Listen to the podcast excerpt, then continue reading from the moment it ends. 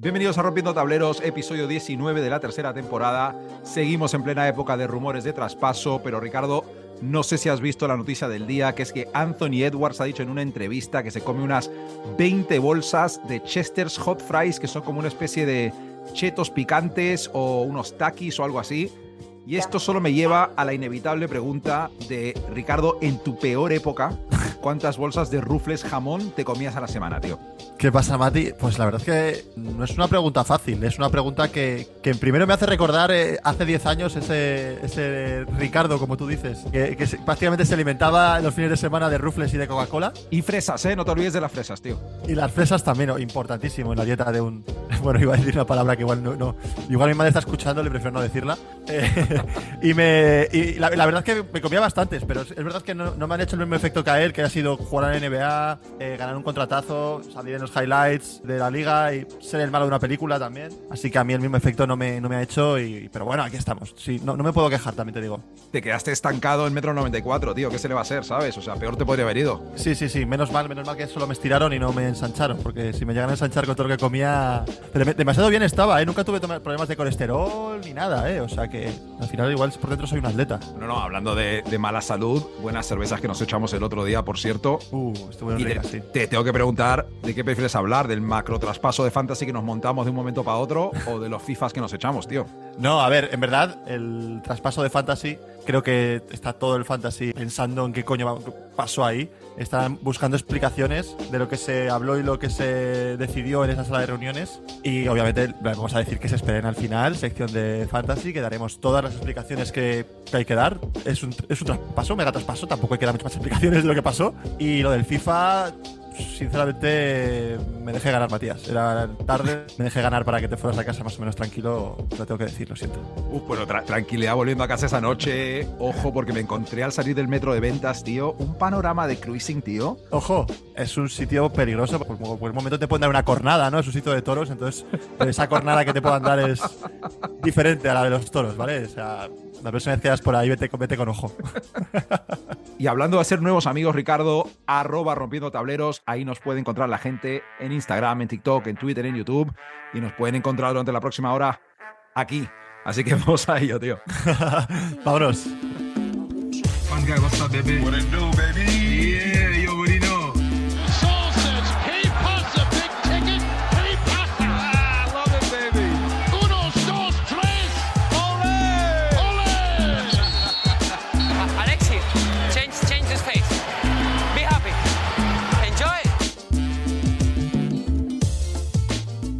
Vamos calentando con los tweets de la semana. El primero viene de parte de, bueno, no, de parte de dos personas, de Kevin Durant y Shaquille O'Neal. Esto viene de lo que se ha estado comentando, de que Shaq dijo que no sabía quién era Rui Hachimura y KD contesta a un tweet poniendo, ¿Shaq no sabe de baloncesto? Y Shaq contesta, no sabré de baloncesto, pero sé peinarme y supe decidir raparme cuando me estaba quedando calvo. Con cariño, el conductor del bus. Una firma un poco rara, pero el mensaje duro para Durante, ¿eh? Hostia, es que no da puntadas sin hilo. O sea, es verdad que es la voz del pueblo ahora mismo. Es lo que todo el mundo piensa cuando le hacen un plano corto a, a, a KD.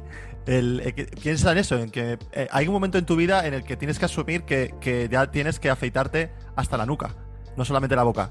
¿Sabes? O sea, creo que ya es el momento de, que KD lo pueda hacer. Y qué mejor que decírselo que, que Shaquille O'Neal, un tío que se afeitó la cabeza. Vamos, yo creo que Shaq no recuerdo que ha tenido nunca pelo. O sea, no sé si nació con pelo o qué narices le pasó, pero, pero sabe de lo que habla, que es importante. Alguna vez en, en la TNT, en el programa, ha perdido alguna apuesta y como que le han obligado a dejarse el pelo por donde lo tiene Sí. y está como la mitad de la cabeza, la línea, tío. Es bastante Sí. gracioso cuando lo hace, la verdad, tío. Zack es, yo creo que es las personas que favoritas de, de mi vida. O sea, pero a día de hoy, quiero decir, su, su Instagram, por ejemplo, de vez en cuando sube cada historia que es que te partes el culo y luego te de repente lo encuentras en, en Tomorrowland pinchando delante de 40.000 personas. Eh, es tremendo, tío, es tremendo. Me parece un personaje necesario. A ver, yo estoy, soy muy Team Shaq, muy Team Barkley. En esa... Últimamente están un poco cuñados, estuvieron un poco cuñados con lo de Hachimura, tal, los dos, pero se les perdona de toda la vida, Bueno, tío. Aquí a bueno, tope con son ellos. muchos años. Eso es, eso es. El siguiente tweet, un grande, un grande, el señor Paul Pierce directamente pone las siguientes cuatro palabras en inglés. I'm single, what's up? Traducción rápida de estoy soltero, ¿Qué pasa? ¿Estoy soltero? ¿Qué onda? Estoy soltero. Hey, hey, hey. Est- Estoy soltero. Estoy soltero, estoy, con ganas. Ese WhatsApp es estoy con ganas. O sea, eh, peligroso. Peligroso porque, porque después de este tweet, seguramente hubo unas cuantas horas, incluso días, sin tuitear porque, porque yo creo que gastó billetes con, con cosas que a él le gustan. O sea, que ahora como está soltero, pues qué mejor de hacer que lo que a él le mola, que es el juntarse con gente, eh, pues eso, Divertida. de la que le mola. Sí. Divertida, eso es. con gente que le gusta bailar, con gente que. Sí, gente con poca ropa, gente que puedes encontrar en películas, sobre todo. O sea, gente de esta así. Vivir una vida cinematográfica, es un poco lo que quiere ahora mismo Paul Pierce. 100%. Ese, ese tweet, ese estoy a medio porro de mandarte una fotopolla, soy Paul Pierce, tío. O sea, es que Total. el tío Paul nunca defrauda. No. La última parte de esta sección no es ni siquiera un tweet, pero lo vi el otro día en, en Twitter o en Instagram y lo tenemos que comentar. Tío, ¿has visto el Ferrari dorado de la Melo Ball? ¿Es la Hostia, Melo Ball el tío más hortera de toda la NBA o el mundo, tío? Eh, pues, a ver, no, del mundo no. No, no, no, del mundo no, porque siempre estará por ahí Rumanía, España, esos países hay gente muy hortera. Hay gente muy chunga eh, metida por ahí. Entonces, si- siempre quedará GC, por ejemplo. GC Rodríguez es muy hortera. Y Hostia. creo que es más hortera incluso que, que la Melo. Pero sí, está a un nivel de. Gradúate la vista porque, madre mía, o sea, no se puede ir por la vida siendo tan canteo todo lo que se compra, todo lo que hace, lo que viste, lo que. Sí, sí, la verdad es que impresiona. Hay que ver también de dónde viene, la familia, el hermano, todos. O sea, yo creo que el único el más normal, por lo que parece, es Lonso. Que también es bastante, bastante tiene porque no se puede gastar muchos billets porque igual no puede jugar más al baloncesto, pero bueno, eso es otro, eso es Sí, otro tema. Ese es otro tema. Yo hasta cierto punto me hizo bastante gracia cuando le vi con el. No sé si era un Ferrari o qué coño era, eh, un Sí, Lamborghini. yo creo que era un Ferrari. Eh, sí. eh, no, este era un Ferrari, pero el otro era como uno amarillo chillón que tenía, Ah, sí, que tenía el traje que iba a juego. Y dije, bueno, dentro de la payasada, el traje a juego, tal, pero ya el Ferrari dorado, eh, duro de ver, tío. Y lo, lo, lo que se ponen los dientes, tío. O sea, a mí, lo, lo hablamos el otro día, que me recuerda a los, a los Island Boys, tío. Si la gente no sabe quiénes son, eh, sinceramente creo que es el tercero en discordia de ese de- dúo musical tan, tan importante dentro de, de- de- de las redes sociales. Island Boys. Ay, ay, ay. Vamos con la polémica NBA, venga. Primera polémica de la semana. Todos hemos visto a estas alturas el partido empatado, LeBron ataca la canasta, clara falta de Tatum que le da en el brazo, no se pita, LeBron reacciona como si alguien hubiera matado a su perro, el partido va a la prórroga, ganan los Celtics, se lía en redes y la cuenta oficial de los árbitros NBA, que yo no sabía que existía, acaba diciendo lo siguiente. Los árbitros se equivocan como todas las personas. Nos equivocamos al final del partido de anoche y estamos dolidos. Esta jugada nos pesará y será causante de muchas noches en vela, ya que intentamos ser los mejores árbitros que podemos. Tío, what the fuck es este tweet de la cuenta de árbitros NBA, tío? Es que es muy cringe todas estas cosas americanas que quieren ser ultra políticamente correctos y sacan aquí de repente hacen comentarios que no tienen por qué. Tú imagínate que en España, con el tema del fútbol y todos los palos que le caen, tuvieran que sacar ese tipo de comentarios cada fin de semana como lo siento mucho, perdonad, es que no es nuestra intención, sabéis que os queremos y que nosotros nuestro trabajo es hacer lo mejor posible, pero eh, en fin, o sea, lo que, lo que fue la jugada en sí, si quieres que te dé mi, mi- mi opinión, una falta como una casa que no le pitan, entiendo que se queje. Sí. Las formas de quejarse fueron bastante. mm, Es que me ya está raro, tío. Lo de ponerse de rodillas, el patalear, el... lo que le faltó fue llorar. Creo que LeBron no tiene que hacer esas cosas porque estamos hablando del próximo mayor anotador de la historia de la NBA. Y a lo mejor es una cosa que se espera de otra persona con otro tipo de. No, no de carácter, porque sí que es, un- es bastante, bastante contestón y bastante quejica. Lo ha sido siempre. Pero, pero creo que esa forma de, ha llegado a un punto por encima de lo, que, de lo que pensábamos que pudiera llegar. No está justificado hacer eso, pero también está justificado que se haga este revuelo porque yo llevo viendo mucho tiempo, creo que el nivel de arbitraje que hay en la NBA es bastante malo. O sea, es un arbitraje bastante... de- es que es de dejar llevar, de, no pitar cosas que a lo mejor son importantes en ciertos momentos, de cosas que a veces no tiene mucho sentido lo que pitan. Eh, no sé, ahora mismo no, no tengo casos en concreto que te pueda dar el ejemplo, pero creo que, que- que todo- creo que estamos de acuerdo que, que- que el nivel de la liga es bastante flojo, por así decirlo, ¿sabes? Sí, bastante de acuerdo contigo. En un cringe tremendo la, la reacción de LeBron, pero de lo que sí soy muy fan fue Pat Beverly yendo a mostrarle al árbitro la cámara de fotos, tío. Fue, eso fue tremendo, tío. Pero yo pensaba, digo, sería más tremendo aún que le estuviera enseñando la- en la cámara de fotos otra foto que no fuera la de la falta. en plan, mira. Una fotopolla de Paul Pierce, me la mandó anoche. total, total, total. No, pero es verdad que fue- ha sido, ha sido el, el comentario de esta semana. Es verdad que no hay mucho contenido, son, estamos en, en horas valle, por así decirlo. Y lo que la gente tiene que entender es que a la NBA no le interesa que pierdan los Lakers, no le interesa que los Lakers no se metan en playoffs, eso lo primero. Pero ya que estás hablando de estas horas, horas bajas de contenido, no sé si viste que luego se han encontrado tweets de la mujer del árbitro de ese partido, donde se ve que toda la familia son hinchas de los Celtics. Y luego estuvieron circulando algunos datos, luego se ha dicho que son erróneos sobre el récord de los Celtics cuando les pita este tío. Ostras. Eso, lo que tú dices, la NBA en enero, febrero, sí, pero no sé, tío. Si yo fuera árbitro de la NBA, le diría a mi mujer que no subiera fotos con su camiseta de los Celtics a Twitter. No es por nada, tío. A ver, es verdad que es un, es, es un gancho al que agarrarse, ¿no? Tiene el derecho de ser hincha de quien quiera, pero, tío. Es que tampoco sé cuál es la solución. Yo creo que, por ejemplo, tampoco la solución va a ser, porque mucha gente lo, lo- lo ha dicho, hay que revisar más las, las jugadas, estamos en el año 2023, hay que ser tecnológicos. Tío, yo creo que ahora mismo, en vez de un challenge, ponen cinco challenges por partido, tío, y creo que eh, no, yo no veo un partido de NBA hasta que quiten esa regla, porque se vería un coñazo, o sea... Y menos de madrugada, tío. Ser- sería un auténtico coñazo, tío, ver ahora mismo un partido con tanto challenge. Yo creo que a mí el, el bar en el fútbol, este tipo de cosas de video, videoarbitrajes, me parece que están bien, pero creo que también la figura del árbitro, la figura de, de, de la, de la liada que hay después si no ha pitado algo, la queja de que el árbitro pita mal, la mujer que es de- del equipo contrario bajo una investigación de hackers rusos que han conseguido esa información. A mí eso me mola, ¿qué quieres que te diga? A mí que me lo quite una máquina, pues tío, ya no, Total, tío. ya no me lo quitarán en un futuro, no ahora, ¿sabes? Seguimos con otra polémica. eh, bueno, que tiene, tiene su parte tecnológica y su parte similar a la anterior, que es que han saltado las alarmas en círculos NBA después de que se hiciera viral un post en Reddit que decía que los anotadores o, o, bueno, la mesa de los Memphis Grizzlies estaba contando las estadísticas de Jaren Jackson Jr. de manera muy favorable para ayudarle a ser el jugador defensivo del año. Y Uh. mira, la, la realidad es que eh, Jaren Jackson Jr. está promediando en los partidos de casa 4,2 tapones y 1,4 robos, y de visitante 2,2 tapones y 0,7 robos. Es el primer jugador en promediar algo así desde Hakim Olajuwon. Y he estado aprendiendo un poco del tema, leyendo cosas, y los anotadores los pone cada equipo, ¿vale? Pero según explica la NBA, luego ellos lo comprueban todo. Hmm. Y nada, varios periodistas y tuiteros han investigado lo ocurrido. Parece que sí hay algunos errores y cosas dudosas, pero que no es para tanto y que pasa en todas partes. Pero otra cosa, por ejemplo, que ha estado sacando la gente es que Kevin Durant eh, en casa promedia 1,3 robos y de visitante 0,4. No, quiero, no digo nada, tío. O sea, eh, son coincidencias estadísticas muchas veces, tal.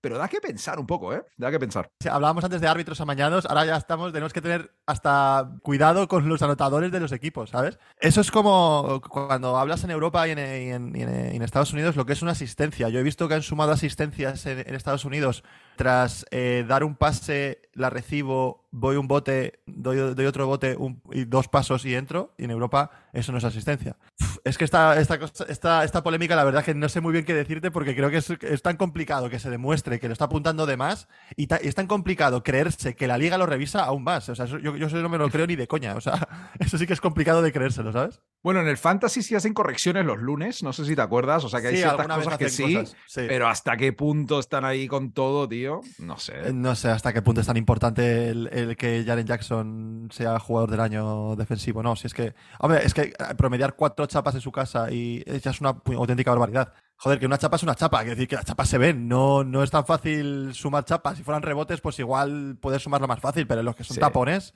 yo creo que es No, complicado hay- de. hay algún que otro tapón en el que estaba, él pasaba por ahí, alguien pierde el balón y se lleva la chapa. Mm. Pero ahora, desde luego, que van a tener mucho cuidado, eso sí te lo puedo decir, vamos. Ahora sí, ahora sí, ahora tendrán que tener ojito ahí, sí.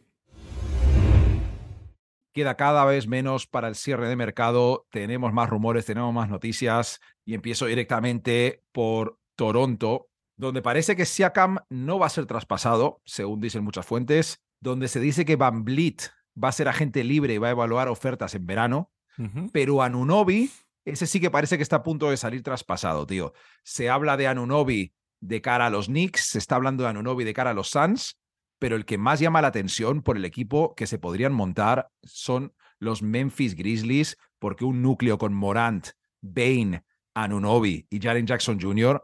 Vale que los Grizzlies eh, tienen sus cosas, Morant últimamente nos cae bastante mal, pero joder, sería difícil no ponerles arriba del todo en el oeste están pidiendo bastante, por lo que he estado viendo en los, los Raptors. Están pidiendo, de hecho, creo que lo están comparando con, o sea, más o menos lo que pagaron por Donovan Mitchell, el que están más o menos eh, pidiendo por Olla en Unovi. Se les está extrayendo la olla, yo creo que claro, por pedir que es gratis. Es verdad que es, es uno de los jugadores con más futuro y más atractivos que hay en la liga. Por el hecho de que es un jugador total y un jugador con muy buena defensa, con muy buen tiro, aplicado, mm, o sea, lo tiene todo como para ahora mismo irse a un equipo y cambiarlo o hacerle, o hacerle ganar esa pieza que falta para hacerle ganar, ¿sabes? Entonces, Toronto lo sabe. El precio que están pidiendo yo creo que es bastante alto. Es verdad que, los Knicks, a lo mejor, mm, bueno, pues qué quieres que te diga, no, no creo que sea ahora mismo el, jugador que vaya a cambiar a los Knicks de, lo que, de lo que son ahora mismo. O sea, en verdad los Knicks los problemas que tienen no ahora mismo no es una Novi, sino los problemas que tienen para mí es que no tienen banquillo, no tienen cambios, no tienen un banquillo que pueda sacarle, pues eso, un poco el, el juego que necesitan para poder destacar en la conferencia este. Los Suns mm, tampoco les veo que sea un, sitio eh, bueno para él. Es verdad que puede estar ahí con jugadores, pero es un equipo yo creo que está un poco ahora mismo, no sé, no sé. La verdad es que es un, es un poco un sitio complicado porque creo que los Suns ahora mismo están desesperados y yo creo que son de- a lo mejor puede ser de los pocos que sí que se pueden acercar a eso que piden, porque de verdad necesitan un cambio ya y a lo mejor este jugador sí que se lo podría dar. Y los Grizzlies, lo que te he dicho, un quinteto con los que has dicho, yo creo que el valor de mercado de Bain, por ejemplo, o alguno de estos tendría que entrar dentro del. o Nah, Brandon, Brandon de- Clark. ni- Bueno, eh, importante. Bra- Brandon Clark puede ser, sí. Es que, a ver, los Grizzlies creo que tienen suficientes jugadores jóvenes y suficientes Sí, eso sí. para montar algo ahí más o menos y poder retener a los jugadores importantes. Pero, Pero te lo van a pedir. Hombre, mientras estamos grabando esto, estoy seguro que le están pidiendo algo a alguien por Anunobi que Está sonando el Eh, teléfono, ¿no? sí, ha- ha- han dicho que ya están recibiendo llamadas directamente, como que se ha hecho Claro. muy oficial que está en el mercado. Claro. Y a estas alturas es, es una puja, una puja que no entiendo si los Suns, o sea, si no está Ayton involucrado, que, que, oye, a lo mejor a Toronto es lo que le, le puede llegar a interesar. Fíjate, si- llevan detrás de un 5 bastante tiempo. Y bueno, el tema de los Knicks, tío, el tema de los Knicks. La gente está con muchas risas ahí en el universo Nick porque dicen, joder, no hicimos el traspaso por Donovan Mitchell más o menos a este, a este precio, lo vamos a hacer por OG Anunobi, que es un jugadorazo, pero no es una estrella como, Eso es. como Donovan Mitchell. Y, y bueno, no sé si es el camino. Yo, como representante de los Knicks en este podcast, bienvenido a Anunobi si, si, si llegase. Hombre, claro. Habría unos tres picks de primera ronda de por medio. Seguro que un Obi Topping, un tal, un cual, Mm. Dios lo oiga, Fournier, pero tampoco te pone a los Knicks en una posición como para competir por el anillo, como para, las picks, para los picks que te dejarías, ¿no? Así que, no sé, tío, me entusiasma. O sea, si se dice para los Grizzlies, la verdad es que Mola. sería muy jugoso, tío, muy jugoso. Uf. Salen noticias también de Dallas, donde los Mavericks han dicho que menos Luka Doncic, ningún jugador es intocable y que incluso Dorian Finney-Smith está sobre la mesa en lo que se refiere a buscar una segunda estrella para Luca.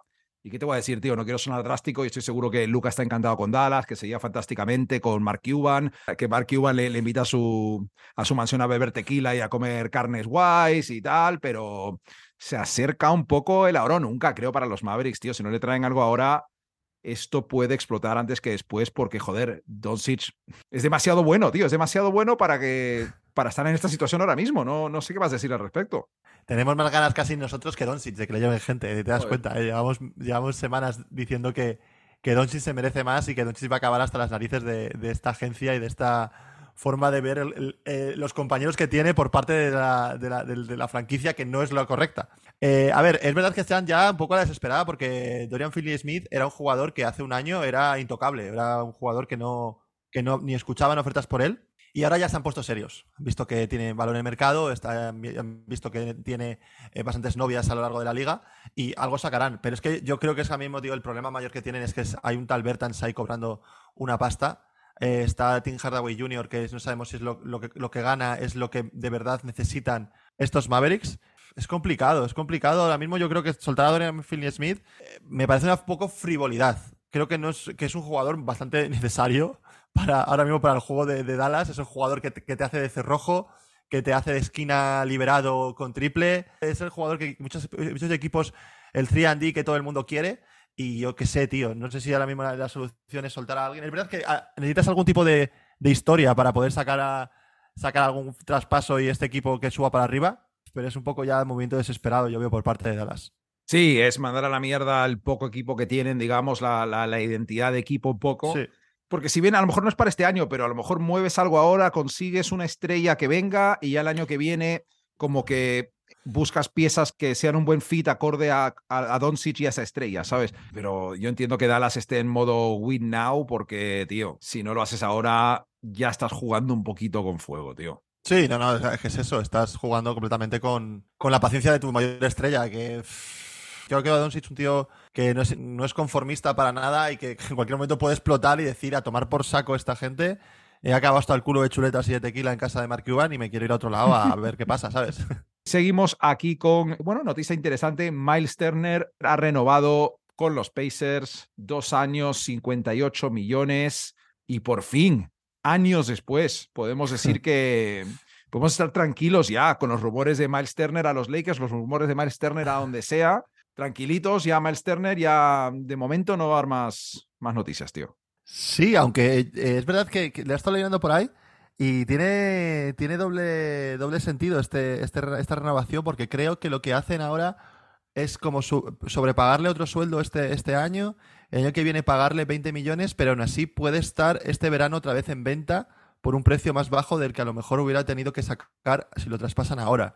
Entonces al final Indiana Entonces es un win-win para Indiana. o sea, Total, es lo que te iba a decir. Según lo que he leído, Indiana ha hecho un trabajo maestro. Renovar para traspasar, básicamente, que es un poco lo que, lo Sí, que ellos sí. quieren. Y que, a ver, que Indiana ya sabemos que ahí en, estos, en ese sitio eh, se hacen las cosas bastante bien en las oficinas. O sea que, bueno, me mola. Yo creo que es un jugador interesante que va a seguir teniendo novias y, y él se deja querer. Sí, además Halliburton con Turner eh, tienen su rollete, ¿eh? Tienen Sí, su rollete jugando, jugando en la pista. Eh, si el peor caso es que te quedes a, a Turner para, para seguir unos años ahí con este núcleo joven, pues bienvenido sea, ¿sabes? Y si no le Sí, sí. sacas algo, pues le sacas algo. Tal cual. Sí, sí, tal cual, tal cual. O sea, que poco más que decir. Yo creo que sobre lo que tú has dicho, una pena que salga una de las leyendas de los últimos años de, de la agencia libre de los traspasos a la NBA. Eso es lo único, lo único que molesta. El año pasado ya fue, fue decepcionante, tío, cuando traspasan a Sabonis, Sí. perdimos la mitad de ese dúo de traspaso, ¿no? Y ahora, Sí, ha eh, quedado cojo, ya, sa- ya sa- ha desaparecido. Pero bueno, seguramente les da una noticia este verano, o sea que siempre está ahí en el candelero. Y antes de pasar a dar nuestros suplentes del All-Star, que lo tenemos aquí en la recámara, ¿tienes algún tipo de opinión sobre el interés de Milwaukee en Jay Crowder? O otra cosa que tengo apuntada aquí, que los Hornets eh, quieren, quieren traspasar a Mason Plumlee, tío. Hostia, vaya dos. A ver, el primero, eh, Jay Crowder, creo que es un jugador que sigue viviendo de las rentas y de ese jugador seguro dentro de las finales de la NBA que todo equipo campeón quiere. Cuando, bueno, demasiado obsesionados están Milwaukee con ese jugador para lo que va a dar. verdad que, que- que, bueno, ha jugado muy bien, ha tenido una buena experiencia en la NBA con las finales, pero creo que ya no es un jugador que te vaya a aportar o te vaya a dar un anillo, no, sin más. Y luego del otro, pues, ¿qué decirte del peor jugador de la NBA para mí? Que es eh, Plumlee, tío. O sea, ¿qué, te, qué decirte? Que haya gente interesada en él es como... Ahí se demuestra el nivel que hay en los despachos a veces de la, de la liga. Es verdad que es un jugador alto, es un jugador fuerte eh, y ya está. O sea, si no tuviera eso... Eh, eh, no la pasa mal Plumlee, ¿eh? Eh, tiene Claro. sus cosas, tío. Eh, no, no la pasa mal, por- pues, pero porque, no sé, no sé. A mí me parece, es que me parece horrible, de verdad. O sea, es que el otro día vi una canasta que tiró, que metió desde cuatro metros, que la gente le aplaudió como si fuera eso su primera canasta de su vida. O sea, me parece, me parece que es verdad que tiene valor de mercado porque es un siete pies que no tiene mala visión de juego. Es verdad, no te voy a engañar. Pero bueno, es que ahí en, en Charlotte lo que tienen que traspasar prácticamente es a todo el equipo para poder hacer algo porque es vaya desastre que tienen montado ahí. Lo que necesitaba Charlotte era que Miles Bridges no le diera una paliza a su, a su exmujer, tío. Es lo que necesitaban los, Pues los no- Hornets. no- Bueno, y, y el mundo, pero ya me entiendes. No te falta razón en eso, la verdad, no te falta razón. Pero mientras tanto tenemos a Lamelo Ball y su Ferrari dorado. y vamos a pasar ahora un rato de los suplentes del All-Star, tío. Venga. Ya se anunciaron los titulares para el All-Star. Un All-Star que, por cierto, me mola el rollo este de que se vaya a escoger a los, a los equipos en el momento, tío. Los Sí. capitanes van a escoger a los jugadores en el momento, primero los titulares y luego los suplentes. Eh, pero de todas formas, vamos a repasar. En el oeste se ha votado a Steph Curry, a Luka Doncic, a LeBron James, a Nikola Jokic y a Zion Williamson. Y en el este a Kevin Durant, a Jason Tatum, a Giannis Antetokounmpo, a Kyrie Irving y a Donovan Mitchell. Así que si quieres, Ricardo, empezamos por el, por el mismo este. A ver, yo ahora mismo de, de interiores del este, del in- interiores puros, obviamente, Joel Embiid tiene que estar ahí. Hombre, faltaría más. sí. O sea, eso creo que no hay ningún tipo de duda para... O sea, no me, no me va a perder más tiempo, obviamente. Eh, y luego, eh, jugador que me gusta un montón y que creo que es bastante bueno... Bueno, sí, como no va a ser bueno, es decir, es Adebayo. O sea, es un jugador top para mí. Hostia, se has metido de Bayo. Vale. Así que Envidia de Bayo para mí ahora mismo metidos dentro del, del este en la parte de interior. Hablando de la parte de fuera, por así decirlo, eh, de los exteriores de mi All-Star, he elegido a dos. Eh, Jalen Brown. Jalen Brown, jugador de. O sea, que decir, los Boston en su época, eh, me acuerdo que eh, Golden State tuvo como cuatro All-Stars en un, en un All-Star y siendo el mejor equipo. Este año Boston, de los mejores equipos de la NBA, no puede ir con uno solamente. Jalen Brown hasta que se retire prácticamente es- un triturador de, de All Stars, como juega, pues todos los números que hace, todos, me parece, vamos, que imprescindible en ese, en ese equipo. Y otro jugador que, que creo que, que ha pegado un subidón y también es siempre mola tenerle es James Harden. Creo que también en- hay que merecer la, la temporada de Filadelfia, que están jugando muy bien. Sobre todo esta última, esta última entrada de año, que está en un nivel bastante alto, de los mejores de la liga. Así que Harden, joder, que creo que es uno de los jugadores necesarios también en ese, en ese equipo del este, en el, en el Star. Y ahora eh, te voy a decir un poco los, los que más a mí, mm, por así decirlo de forma anárquica, ya no tanto por posiciones, sino porque me apetece que estén. Primero voy a tirar por Halliburton, jugador que se merece estar en el Star. Sin duda. Vamos, o sea, el petardazo que ha pegado este año es de estos petardazos que te apetece verlos, que te apetece eh, disfrutarlos en All-Star y te apetece que el chaval se lo llegue al All-Star, que sabemos a ver cuándo vuelve a poder tener esta, esta, esta oportunidad. Me encantaría volver a verle en un All-Star y que vaya, o sea, obviamente. Eh, también tengo metido a otro que igual es un poco más, ¿cómo decirlo? Eh, que se puede discutir, pero que es un jugador que a mí me encanta también. He tirado bastante de mis colores, no voy a mentir. Mis jugadores que me gustan y así los, suelo meter y, me- y a la hora de decidir los suelo elegir bastante antes. Que es Siakam, tío. Siakam creo que también está en un... Ah, vale. Creo que también está. Sí, pero no está en un equipo ganador, que solamente se suele. Muchas veces se suele eh, premiar eso, más, más que a veces que el jugador, por así decirlo. Y, y Ya. Siakam creo que es un jugador que debería estar eh, porque está jugando mm, bastante bien, pero creo que aún lo puede hacer mejor. O sea, de esos jugadores que están jugando a, a un nivel cojonudo, pero es que hemos visto jugar bastante mejor en otros momentos de la liga y con un nivel más alto incluso, ¿sabes? Aunque claro, puede, puede que la situación y todo el caos que hay en Toronto ahora mismo, como que. No sea el más apropiado para él, pero creo que se lo merece Sí, de poder por sí, sí, sí. números y por lo que está promediando, creo que debería ir. Y, y ya para acabar, eh, pues eh, te voy a dar una buena noticia, Matías, y voy a meter a un Nick, voy a meter a Randall, A Randall, vale. voy a meter a Randall. Hombre, Eh, nos encanta ver, o sea, ya lo, me, encanta, me encanta ver a Randall que a- hacer en All Star lo que hace en, la, en, en los partidos, que es eh, tirar tiros de espaldas de 7 metros fadeaways con un tío delante. O sea, si lo hace en los partidos, tío, por favor, hay que, se tiene que llevar al All-Star, hay que enseñarle eso a la gente que no está acostumbrada a ver a los Knicks y enseñar el dominio que tiene ese tío, por lo menos de meter esos tiros, ¿no? no, el fuera de coña. de las malas decisiones, efectivamente. Eso es, y, nada, y fuera de coñas. Es verdad que está jugando, está volviendo a ese, a ese Randall de precontrato. Y creo que, que, Sí. bueno, pues, pues mola, mola, mola tenerle ahí también en el, en el equi- el equipo. Pues evidentemente estamos de acuerdo con, con varias de estas, tío. Yo tengo eh, a Embiid y a Jalen Brown ahí de, de fijo. ¿Vale? Tengo también de, de fijo a Siakam, a Halliburton y a Harden. ¿Vale?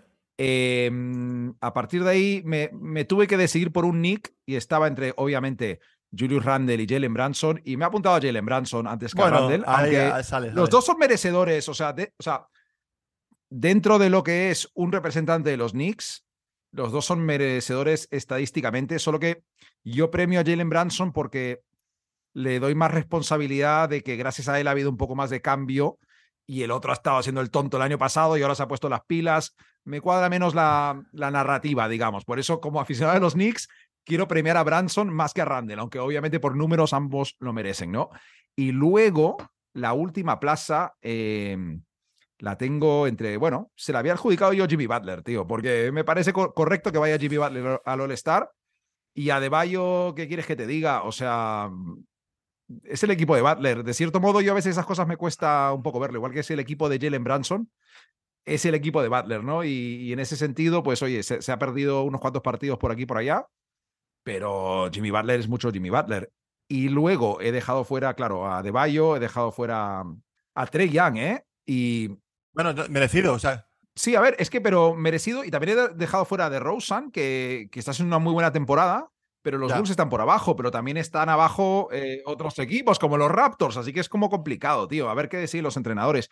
Una cosa que sí te quiero decir de Trey Young es que me llamó la atención lo bajo que votaron los propios jugadores a Trey para el All-Star, tío. O sea, los fans, lo tengo aquí apuntado, los fans le votaron el quinto guard del este, la prensa le votó el sexto guard del este y los jugadores le votaron el guard número 12. Hostias. O sea, ¿Odiado? ¿Puede no ser sé- odiado? ¿Puede... ¿No le deben invitar mucho a las cenas de, de jugadores y esas cosas? Creo que no le deben invitar mucho a, a Trey Young. a los, a los vinitos en el yate en verano, creo que no le están invitando. Nah, Ni al Banana Boat Eh, tampoco, no le, van, no, no le, no le deben caer muy bien a ese señor. No, tío, eh, pero me llamó mucho la atención y, y dice cosas, dice cosas y, y bueno, ya podemos especular en cuando haya más tiempo de especulación, en Total. verano, tal, ¿por qué cae mal Trey. Young? Pues, pues ya le haremos caña. Nada, le Eh, preguntaremos. de todas formas, exactamente. Hablemos de suplentes también del oeste, tío. Y a ver, ya lo dijimos antes, titulares eh, Curry, Luca, LeBron, Jokic, Zion. Y aquí eh, tengo algunas dudas por, por lesiones, más que otra cosa, tío. Ahí es donde es difícil. Tengo unos fijísimos, ¿vale? Tengo Vale. súper fijo a Domantas Sabonis. Tengo, eh, tengo fijo a Marcanen. Ahí ya no. eh, estoy viendo tu cara que me estás poniendo cara de póker, así, pero yo, yo voy a seguir tirando. Eh, he decidido meter a Anthony Davis porque lo que ha hecho cuando ha estado jugando ha sido francamente impresionante. Y además, eh, bueno, otro pivot que para completar ahí. Luego tengo a los más que evidentes que por talento y por temporada podrían haber sido casi titulares, que son Ja Morant y Shea Gillis Alexander. Ujú. Y luego se me están quedando em, dos plazas para tres. Creo que Booker lo hubiera merecido si no si hubiera jugado un poco más, pero también he metido a Davis, por eso es que es complicado.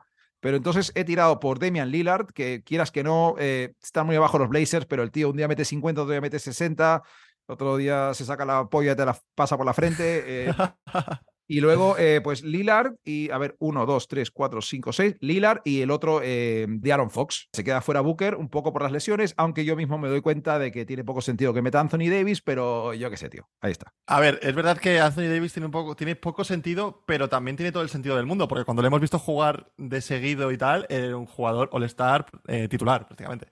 Pero es verdad que las lesiones y eso le han parado bastante la racha. Eh, por lo demás, estoy completamente de acuerdo contigo. Entonces, yo, eh, porque básicamente hemos tenido los mismos, los mismos jugadores, o sea, hasta a Aaron Fox lo tenía apuntado también yo para meterle. Eh, Sabonis, eh, la pareja de Aaron Fox, están jugando ahora mismo un récord terceros o cuartos del, del oeste, están, o sea, están para meterse- creo, sí, sí. están para meterles ningún tipo de duda. Eh, Están para meterles. meterle cornadas sí. sin cualquier tipo de duda. Sí, en eh, Morant, eh, Morant también, obviamente. Eh, Sei, jugador mm, ahora mismo se está sacando la cola y arrastrándola por cada pabellón que juega. Eh, el que he metido yo es, eh, y hemos hablado de él, a Jerry Jackson Jr., tío. Uh, Creo que eh, jugador que hay que. mm, Si, si- o sea, si tiene dos jugadores eh, Sacramento, Memphis tiene que tener también otros dos jugadores que estén haciéndole ganar esos partidos. Es verdad que ahora están un poquito más de capa caída, pero sabemos todos que es culpa de, Aaron- de, de Dylan Brooks, o sea que no, no, es culpa, no es culpa de Memphis, es culpa de ese tío que es imbécil. y, y- y me molaría verle, me verle en el, en el, en el All-Star, porque como le den ese es el pasito que le queda a lo mejor a este jugador para él mismo creerse que puede ser una gran estrella en la liga. Porque me parece que Hombre, tiene. el problema han sido las lesiones, ¿no? En verdad, o sea. Pero creo que tiene eh, bastantes eh, facultades eh, para poder serlo. Y estas cosas eh, suben mucho la moral y es- a lo mejor puede ser un cambio de, un cambio de actitud y de, y de saber que, que- que es top este chaval. Así que, mm, por lo demás, estoy totalmente de acuerdo contigo.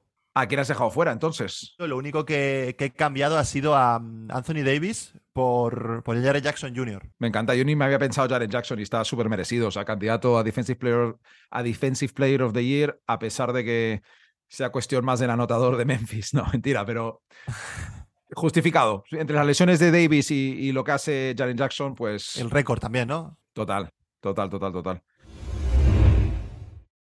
Ricardo, toca hablar de traspaso, tío. Toca hablar de traspaso.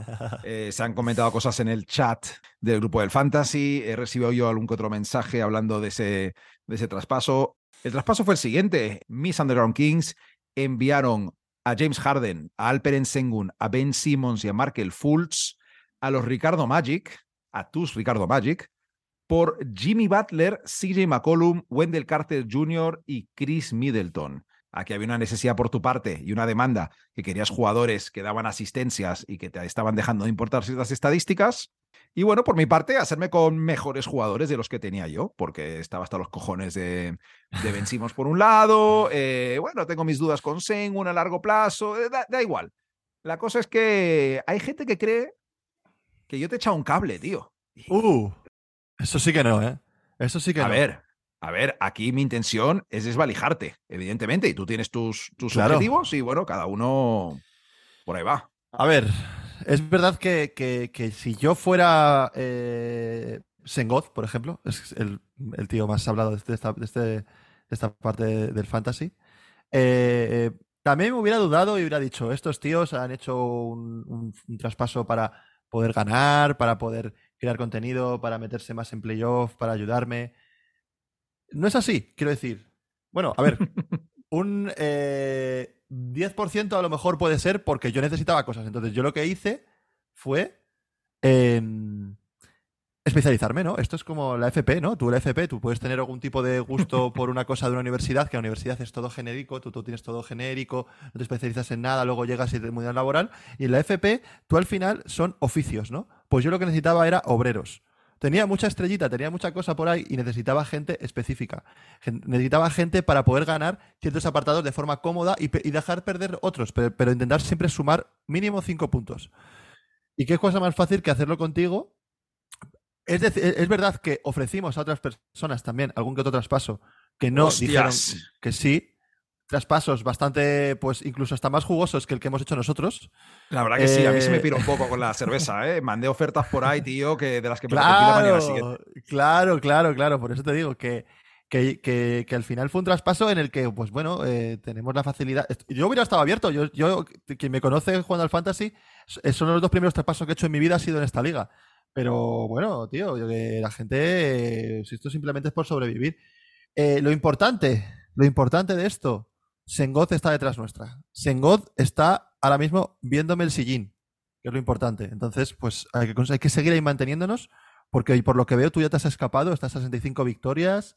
Eh, Bueno. Y bueno, bueno, bueno, bueno. Yo, ver, yo me he escapado, pero esta semana eh, de momento voy 0 y 8 en mi, en mi enfrentamiento. Eh, Bueno, la noche. A ver, es el primer día, tal. Algunos de los jugadores del traspaso resulta que están más lesionados de lo que me hubiera gustado pensar. Bueno, no que, pasa escucha, nada. que, no que tú pasa me has nada. dado a todos lesionados prácticamente. O sea, eh, tengo 1, 2, 3, 4, 5, 6, 7 jugadores entre gate y, gay- entre, Entre gay y gay. entre Game Time Decision y el, Injury Reserve. tío. O sea, tengo ahora mismo, o sea, Ben Simmons lesionado, Embiid Game Time Decision.